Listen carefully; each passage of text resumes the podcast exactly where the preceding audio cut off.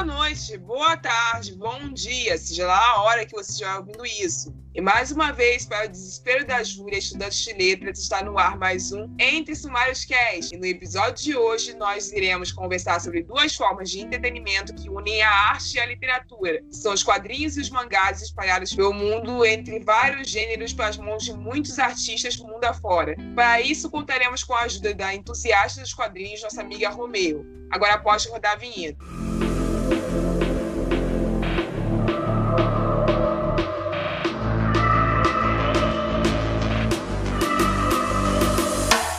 As perguntas que vão ser respondidas ao longo deste episódio são as seguintes: Quadrinhos e mangás devem ou não contar entre livros lidos nas metas literárias? Se contam, o que nem todos consideram.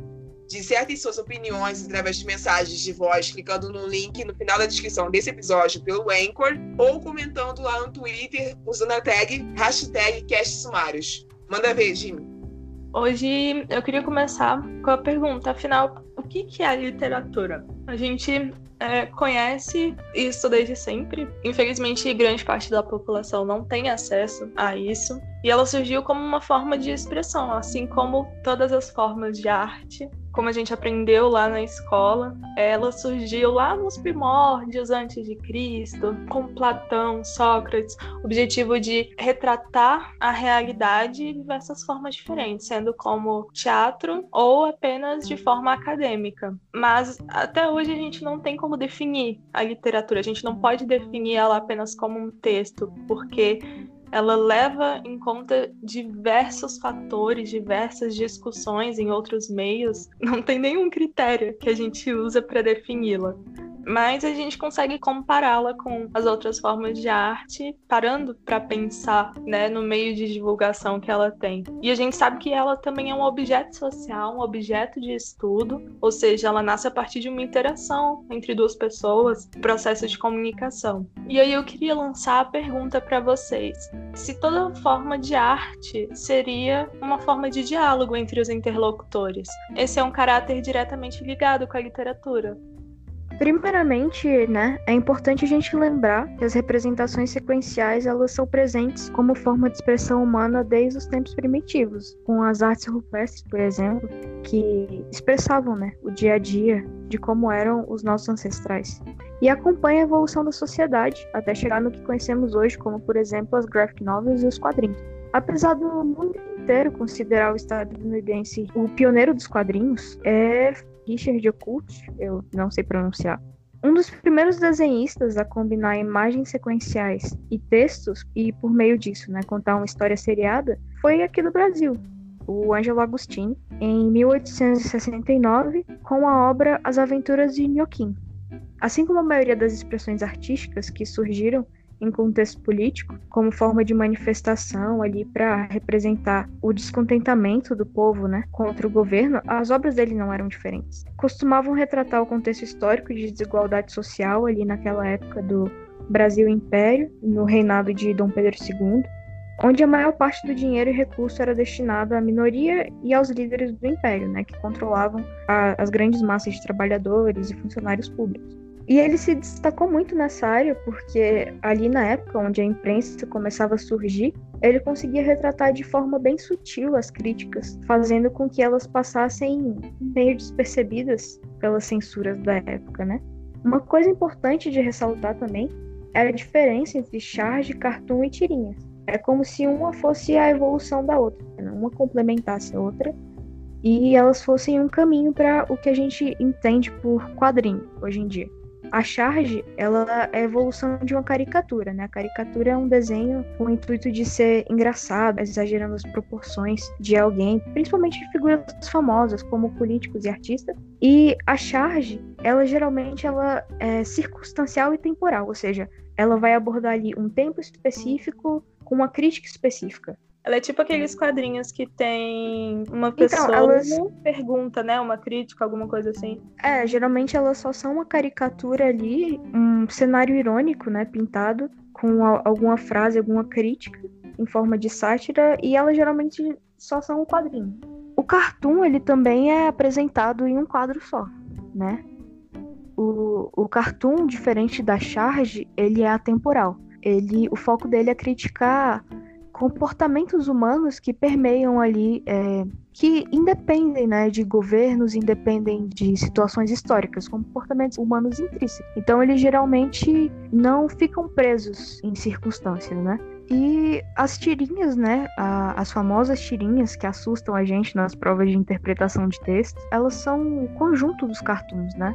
Então, geralmente as tirinhas elas abordam temas que propõem questionamento ao leitor e fazem com que ele reflita sobre determinado assunto. Elas geralmente têm a introdução, o desenvolvimento e o desfecho naquele curto espaço de tempo. Então, se resume aquilo. Retomando agora a questão do Angelo Agostini, anos depois, com a ascensão do Richard Foucault, né, com a publicação da obra The Yellow Kid no jornal True, a gente teve o primeiro contato com os quadrinhos usando falas dentro de balões, que é o formato que a gente está habituado hoje em dia.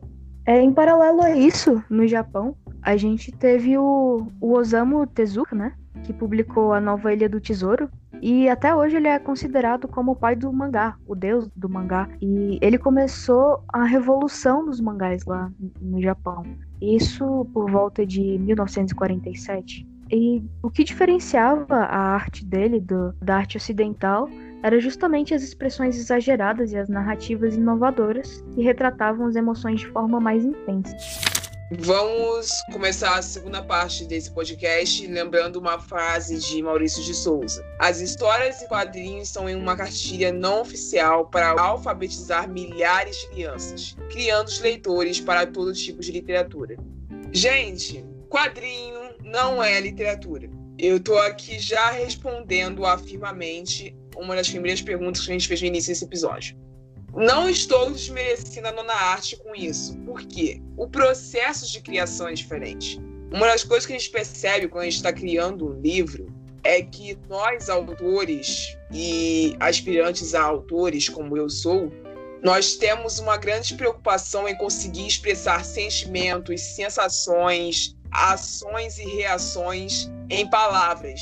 Aí nós somos tentados a usar vários sinônimos, usar jargões linguísticos, usar até língua estrangeira para poder expressar isso da maneira certa. Mas a gente não usa onomatopeia, que é uma coisa que a gente só vê nos quadrinhos.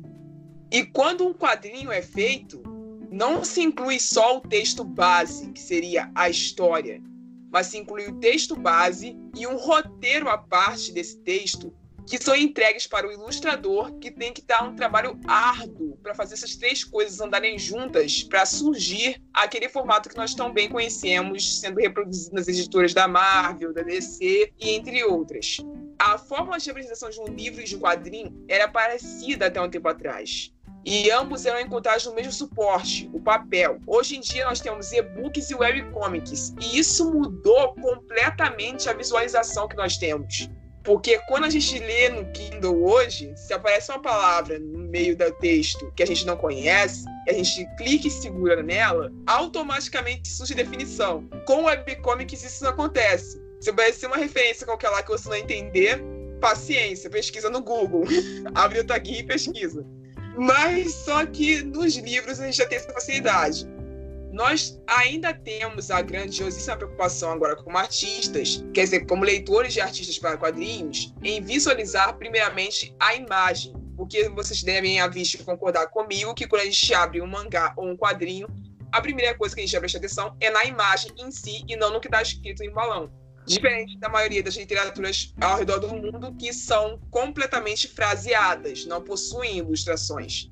Eu tenho que admitir que às vezes eu, eu, eu tô lendo webcomic ou mangá e eu gosto de ler primeiro todos os quadrinhos e depois analisar a imagem, porque, porque sim, mas realmente a imagem é o que chama as pessoas primeiro. Você é exceção à regra. Com certeza. Sinto te dizer isso. Uma coisa interessante também que a gente vê aí é a questão de linguagem não verbal, né?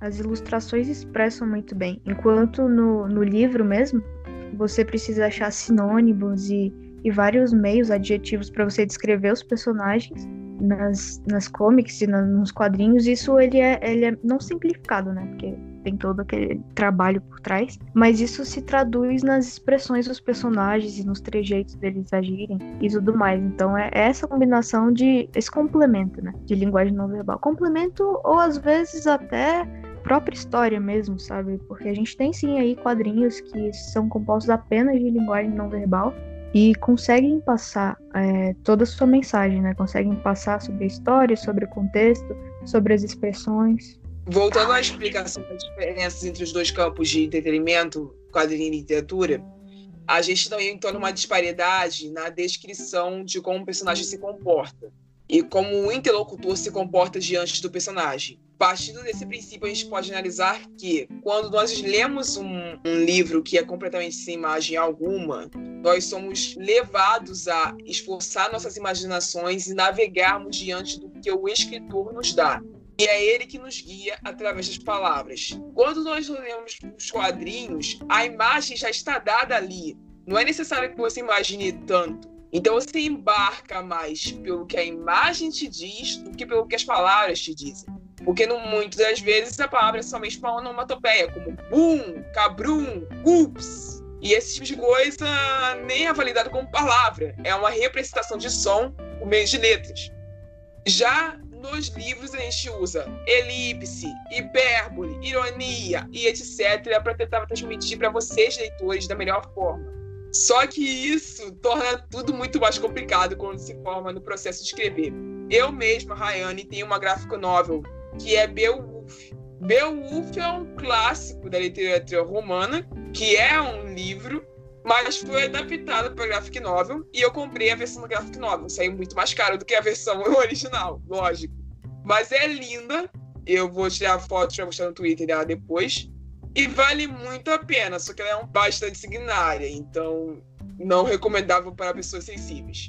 É questão de onomatopeia mesmo, e, tipo, da expressão pronta, no caso que você falou, e de ter menos imaginação, né, do que você teria lendo o livro. Até porque um livro que ele é só escrito, ele te dá realmente mais liberdade de você imaginar do jeito que você quer e até de se inserir, né, no universo mas de certa forma os quadrinhos eles também fazem isso, até porque para você simplificar algo, você precisa ter uma base sólida, né? Por exemplo, para simplificar alguma expressão ou alguma reação em apenas uma onomatopeia, a gente precisa ter todo um contexto ali do que vai gerar essa emoção e de como a pessoa vai reagir e de como a gente vai impulsionar né, o leitor a reagir a essa expressão. É porque também, como você disse, é, assim como a própria literatura ela foi mudando a forma de escrita, a forma de se expressar e toda é, a criatividade para fazer o leitor imaginar aquilo que o autor está querendo passar, é, os uhum. quadrinhos eles também tiveram que passar por esse processo de evolução, sabe? Eles Sim. também acompanharam. Então, é, a Rai, ela tem a visão de alguém que não é leitor assíduo, mas as webcomics, hoje em dia, elas, algumas gráficas também, elas têm uma versão é, completamente diferente, tanto que, como que é o nome? No Joker, né, a piada mortal, é, uhum. não tem mais essas onomatopeias o tempo inteiro, sabe? São usadas de forma completamente diferente. Então, como eu disse, houve um processo de evolução também. E assim como é, o autor né, de um livro só com texto, que precisa se preocupar em achar vários adjetivos para descrever o personagem e expressar as emoções, um ilustrador, por exemplo, ele também precisa estudar as expressões e linguagem verbal e não verbal para que os dois caminhem juntos e propiciem ali um, um entendimento completo. Né? E um, uma pergunta muito interessante é qual é o papel dos quadrinhos né, no incentivo à leitura? Não é novidade que ilustração e desenhos eles costumam atrair sim o maior público, né? E os quadrinhos facilitam o diálogo entre interlocutores, principalmente ali os de idade mais jovem. Então, assim, eles são a porta de entrada para o mundo da literatura. E assim como a arte antigamente ela era tida como algo elitista, os quadrinhos eles nasceram para criticar e representar um número popular, né? De forma que houvesse uma identificação ali mais visceral, digamos assim. É, e uma ideia ainda recorrente na população é a segregação de que os clássicos da literatura eles são cultos, eles exigem é, um conhecimento prévio, um vocabulário mais rebuscado para poder entender e interpretar né, todo o contexto da obra. Então, muitas vezes alguém começa lendo um clássico por numa versão de quadrinho e se interessa e isso gera camadas, fazendo com que ela entre ainda mais a fundo no mundo literário e pegue gosto por leitura e acabe, quem sabe, lendo o clássico original um dia. Então, assim, eu acho que uma coisa leva a outra. Como a, a Rai falou lá no início, na frase do Maurício de Souza. É, eu, por exemplo, eu iniciei no mundo literário, comecei a ler a partir dos quadrinhos da Turma da Mônica, e eu acredito que, que essa é a realidade de muitos brasileiros, não só hoje em dia, mas aí nesses 60 anos de, de Maurício de Souza. É algo bem importante para o crescimento intelectual das crianças e o interesse por aprender, por leitura, quando a gente pensa em quadrinho também, a gente costuma associar a DC ou a Marvel, né? Ou quadrinho de super-herói no geral. Mas a gente esquece que tem todo o um universo ali com inúmeros gêneros representados, inclusive por não ficção e obras históricas. Como, por exemplo, Maus é uma obra não ficcional, autobiográfica, que conta a história do pai do Art, né? Do Art Spiegelman, durante a Segunda Guerra ali, um, um judeu que foi foi para os campos de Auschwitz, que é o maior campo. Isso é, um polonês, né, com, a, com descendência judaica, que foi para os campos de Auschwitz. E mesmo os quadrinhos ficcionais, né, eles abordam temas do nosso dia a dia, temas políticos e vivências. E é, é muito comum a gente conseguir se identificar e se sentir representado ali dentro de obras fantasiosas. Então, eu acho isso muito interessante. E com a democratização da internet, né, facilitou também o surgimento de novos artistas e concedeu uma comunicação mais direta entre o autor e o leitor. A, a questão das webcomics, a gente tem o app, o Webtoon e tem o Tapas também. E até mesmo nas redes sociais, como o Twitter e o Instagram, muitos artistas ali, quadrinistas, eles utilizam esses meios para postar suas obras. No Twitter mesmo, a gente tem a Ilustra Lu com Arlindo, o Silva João com HQ de Briga, Gabriel Toshi com Alienaldo. Isso também proporciona um alavancamento para o profissional, né? Porque uh, no Webtoon mesmo a gente vê muitos que começaram ali, que postavam quadrinhos como hobby e foram contratados, e a gente tem até o exemplo atual aí do Tower of God, que ele virou uma série animada, né? Começou como um, um quadrinho independente e amador e virou uma série patrocinada pelo Webtoon e animada. Então é muito interessante esse novo meio de oportunidades também que surgiu com isso. Porque, assim, né, todo mundo sabe que artista toma no cu. Desculpa. Não só os artistas de HQ ou os de mangá, mas artista, escritor, toma no cu para poder escrever e publicar sua obra. A gente sabe que o ramo da arte é um ramo extremamente complicado para conseguir reconhecimento. É melhor até a gente evitar a discussão e todo mundo dar a mão, entendeu? Entender que todo mundo sofre junto. A gente sabe que, infelizmente, nem todos têm acesso à internet, mas que foi algo que surgiu e que realmente facilitou a vida de muita gente. Inclusive, a gente agora está com uma representante brasileira. Não sei se a gente tinha antes, mas o app, o Webtoon, é um aplicativo em inglês.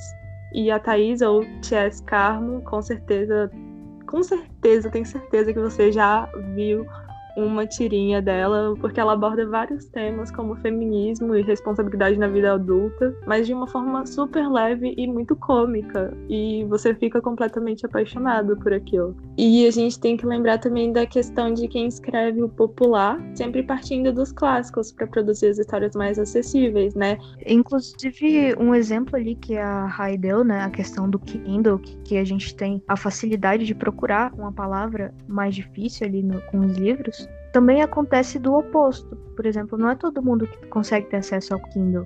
E com uma, uma adaptação, né, com a linguagem mais acessível, permitiria que mais públicos tivessem acesso à obra e tivessem a oportunidade de entender, sem precisar de ajuda externa, como dicionário ou, ou o Google mesmo, por exemplo. Não que isso seja ruim, até porque são ferramentas que vieram para facilitar né, a nossa vida. E é exatamente isso que os quadrinhos fazem. Por exemplo, a gente tem vários clássicos pelo mundo adaptado em quadrinhos. Por exemplo, o Cortiço, ele torna-se muito, muito mais acessível à compreensão, à análise da história. A gente consegue perceber, por exemplo, no ensino médio a gente tem muito que analisar, ver como que o autor escrevia e tudo mais.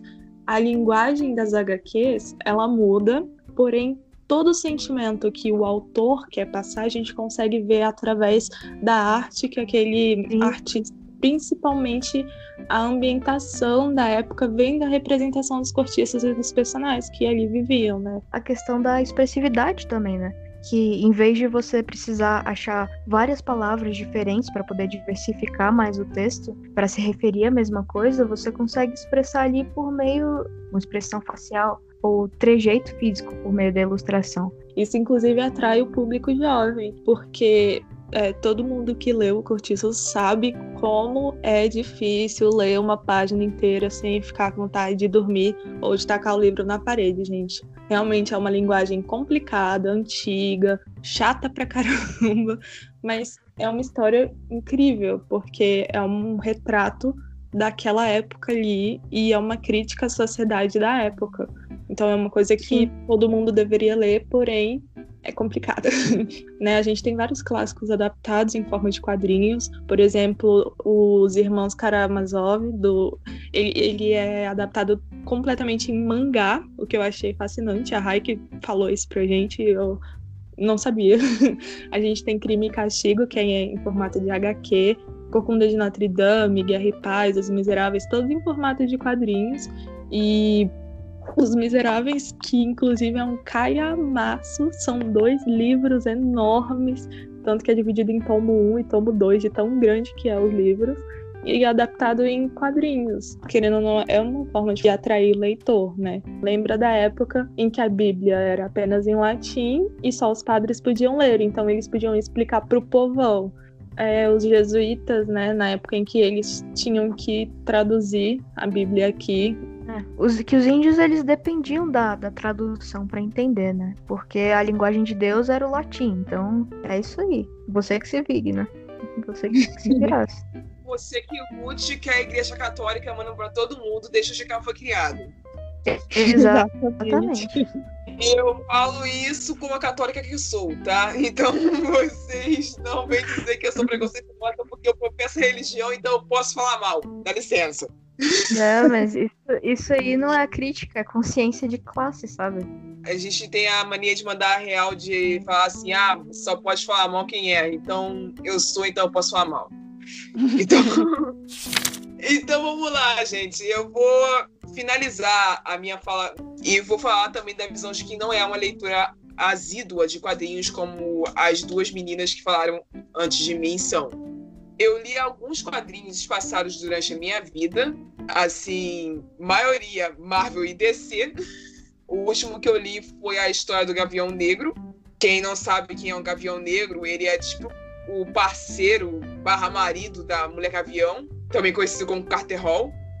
Eu leio quadrinhos em momentos passados da minha vida. Eu tenho uma coleção modesta de mangá em casa, de Aono Exorcist e Elfen Light, que são dois animes japoneses maravilhosos. O Aono Exorcist é super engraçado e inventivo, e o Elfen Light é uma distopia de tirar o fôlego ultra sanguinária mas que vale muito a pena. Elfenlight é, tipo, perfeita. Tem uma crítica social e humanista muito linda. Tipo, muito foda de tocar o coração mesmo. E todo mundo devia ver. Assista o anime é minúsculo. Outro mangá que eu quero recomendar a vocês que também virou anime é Kenkai Sensei. Eu vou deixar todos os nomes escritos na descrição para vocês procurarem. Eu tô falando a versão em japonês e inglês porque eu não sei qual foi o nome que eles ganharam em português. Em português, eu juro que eu não sei qual foram. Não tem. Vou recomendar Kenkai Tensei, que é sobre uma. Também é outra distopia sensacional, que eu só tenho o primeiro capítulo e infelizmente eu tenho que comprar o resto. Eu tô desesperada para comprar o resto desse mangá. E eu vou recomendar também Ataque de Titãs. Esse eu sei o nome em português, que vocês também devem conhecer como Shingeki no Kyojin, que também virou anime, tá sendo produzido a terceira temporada. Deve ter parado por causa da quarentena, né? Mas está sendo produzida a temporada agora, que também é outra distopia, cheia de teorias conspiratórias que eu acho que todo mundo devia assistir e ou ler. Eu vou confessar uma coisa aqui que todo mundo vai, vai considerar um crime hediondo, mas eu não tô nem aí. Eu não faço meta literária. Eu sei que todo mundo chega início do ano, vai lá e marca a sua agenda. Eu vou ler 30 livros esse ano, eu vou ler 60, eu vou ler 80, eu vou ler 90. Eu não faço isso. E quando eu me atrevo a fazer, que eu sempre acabo furando, eu não incluo os quadrinhos que eu acabo lendo uma, uma vez ou outra nas minhas metas. Porque eu creio, partindo do princípio do que já foi explicado pelas meninas acima, que o quadrinho é uma arte própria. Ele é a nona arte. Ele é uma arte que existe apesar da literatura. Nasceu junto com a literatura, foi emancipada conjuntamente com a literatura, evoluiu junto com a literatura, porém ela existe por si só. Ela é autossuficiente. Ela não precisa da literatura para continuar existindo. Então eu entendo que ela não deve ser incluída em meta literária. É uma arte à parte. E se eu fosse fazer meta para poder estipular isso, eu colocaria assim metas de quadrinhos lidos. Eu li 20 quadrinhos. Metas de livros lidos. Eu li 50 livros. Quem dera. Entendeu? Eu colocaria dessa forma. Entende? Porque é uma arte autossuficiente. Assim como a música é autossuficiente. Entende? Assim como o teatro se separa da novela. Então a gente não precisa ficar forçando essa barra de que quadrinho é literatura. Não, não é literatura, gente. Eu entendo que existem pessoas que consideram uma coisa irmã da outra, mas eles são gêneros de entretenimento muito próximos, porém não são iguais e não dependem um do outro. Ah, e as recomendações para o Instagram. Um sábado qualquer, acho que todo mundo sabe da onde vem esse nome, né? Quem não sabe quem é um sábado qualquer é do Carlos Ruas, que é um desenhista e ilustrador brasileiro. Ele já esteve em várias Comic Cons, por isso que eu pensei que vocês já saberiam de qual quem é um sábado qualquer, mas se vocês não sabem, fiquem sabendo.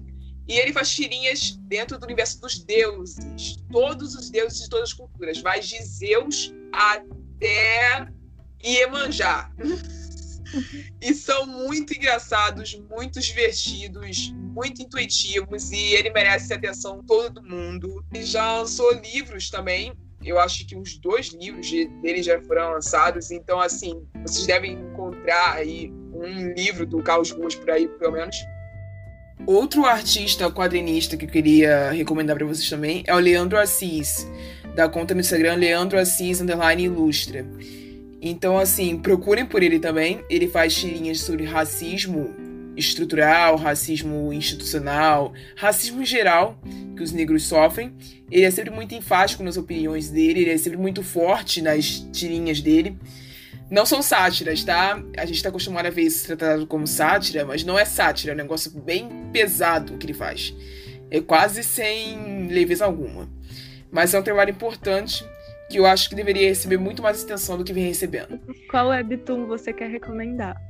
Então, é uma série que acabou recentemente, no ano passado, que tá me fazendo muita falta foi Hook, né? Da Miriam Bonastre. E ela é sobre dois irmãos, dois irmãos gêmeos, que perdem o, o ônibus no primeiro dia de aula para a escola de magia e aí começa a aventura deles. Então, se você gosta de uma fantasia e de personagens bem desenvolvidos, é, essa, essa aí é pra você. Eu recomendo bastante. Tem muita comédia também. Sim, é muito engraçado. É, tem também, deixa eu conferir, deixa eu olhar aqui minha lista. É, de autor brasileiro, é, eu gostaria de, de indicar Edgar em Busca da Energia dos Ventos, que é um quadrinho do Gustavo Borges, autor de Pétalas também. E, e, é muito legal, eu acho ele muito interessante porque ele flerta muito com, com física e com filosofia. Então, é, um, é a história do Edgar, né, um castor, que ele se sente incompreendido na vida, né? Ele se, assim como ele fala no livro, ele se sente como a física. Ninguém entende ele. E aí a história gira em torno disso, dele buscando, ele buscando se autocompreender, né? Como que fala? Buscando se encontrar. Tem um quadrinho também que a Vanessa me indicou que é muito bom, que é Coco Be Good. Be Good. Não é fácil ser boazinha. Da Jane, é, Jane Wang. Wang? Desculpa. Eu não indiquei, eu dei de presente.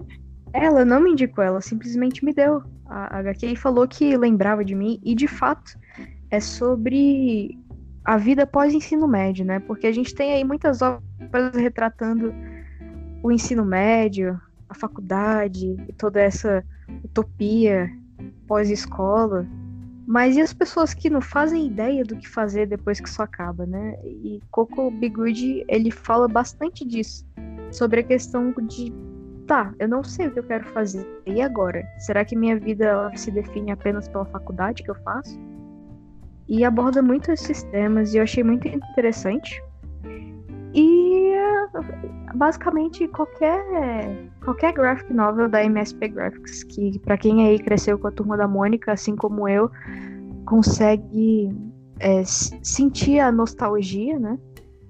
De, de ver os personagens da Turma da Mônica e se conectar novamente com histórias completamente novas e completamente diferentes aí, com vários gêneros.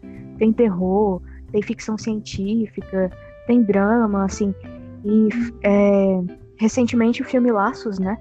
Foi pro cinema, foi adaptado aí para live action. E recomendo Laços também, você aí que não leu, provavelmente muita gente leu por causa do filme. Recomendo também Astronauta é, Magnetar, que foi o primeiro, se eu não me engano, foi o primeiro lançamento da MSP Graphics. E é uma ficção científica muito legal. E dá uma chance aí para os nacionais, né, gente? Aí no Twitter a gente tem é, ilustradores sensacionais, como a Ilustra Lu, que faz Arlindo, é, é, narrando como é ser LGBT nos anos 90, né?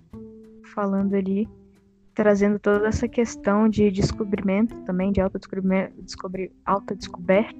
E é isso aí. Quando a gente, quando a gente for fazer a thread do, do episódio, a gente vai deixar tudo anotadinho para quem quiser dar uma olhada, quem quiser dar uma chance. Sim. Eu também queria recomendar um webtoon que eu recomendo para todo mundo, porque foi a prime o primeiro webtoon que eu li no webtoon, inclusive. Que é, gente, que é perfeito. Glória Olimpo, né? Glória Sim. Olimpo. Você gosta, você não, nunca leu o quadrinho na vida? Leia o Lore Olympus. Se você gosta de. Uhum. É, é, sensacional, realmente, sensacional. É perfeito. Se você gosta de mitologia grega, leia Lore Olympus. Se você gosta de Percy Jackson, leia Lore Olympus. Sério, se você só gosta de histórias, leia. Sério, você vai gostar muito. Eu conheço pouca gente que não tenha gostado, inclusive é, foi uma história que surgiu, apareceu no, no Webtoon igual todas as histórias, né? De forma independente. E depois de apenas 10 capítulos conseguiu o patrocinador.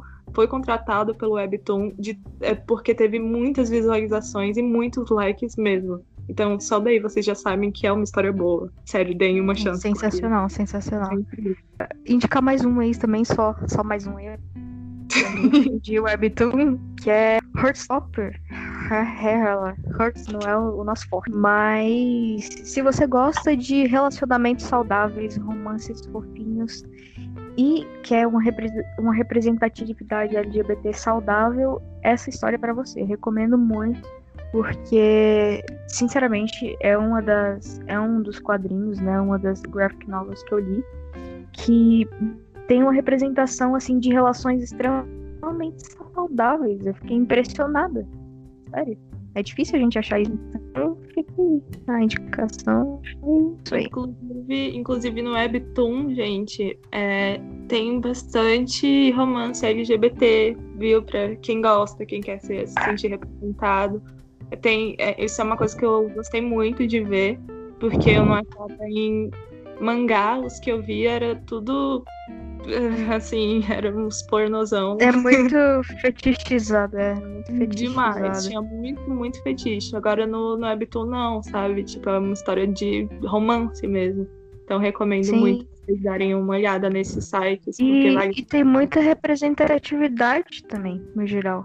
Você acha muita representatividade ali. Até porque são pessoas como a gente. São pessoas e do mundo é, todo. Que publica... É, exatamente. Tem, tem gente do mundo inteiro ali publicando e fazendo suas histórias. Então você tem contato com várias realidades. É bem interessante. O Entre Sumários Cast é escrito e apresentado por Rayane e por mim, Jimmy. Este episódio teve a participação da Romeo the Frog ou Cypher Gently no Twitter. O podcast é editado por nós, a vinheta e o áudio de fundo foi composto a partir da plataforma Anchor e nós duas estamos presentes no arroba Cast Sumários. E para vocês, a citação do dia é: O que chamamos de realidade é apenas o senso comum da nossa cultura. Ignorar outras culturas é estar cego para outras realidades. Essa é uma frase do famoso quadrinista Alan Moore. Um beijo na bunda de vocês e lavem as mãos.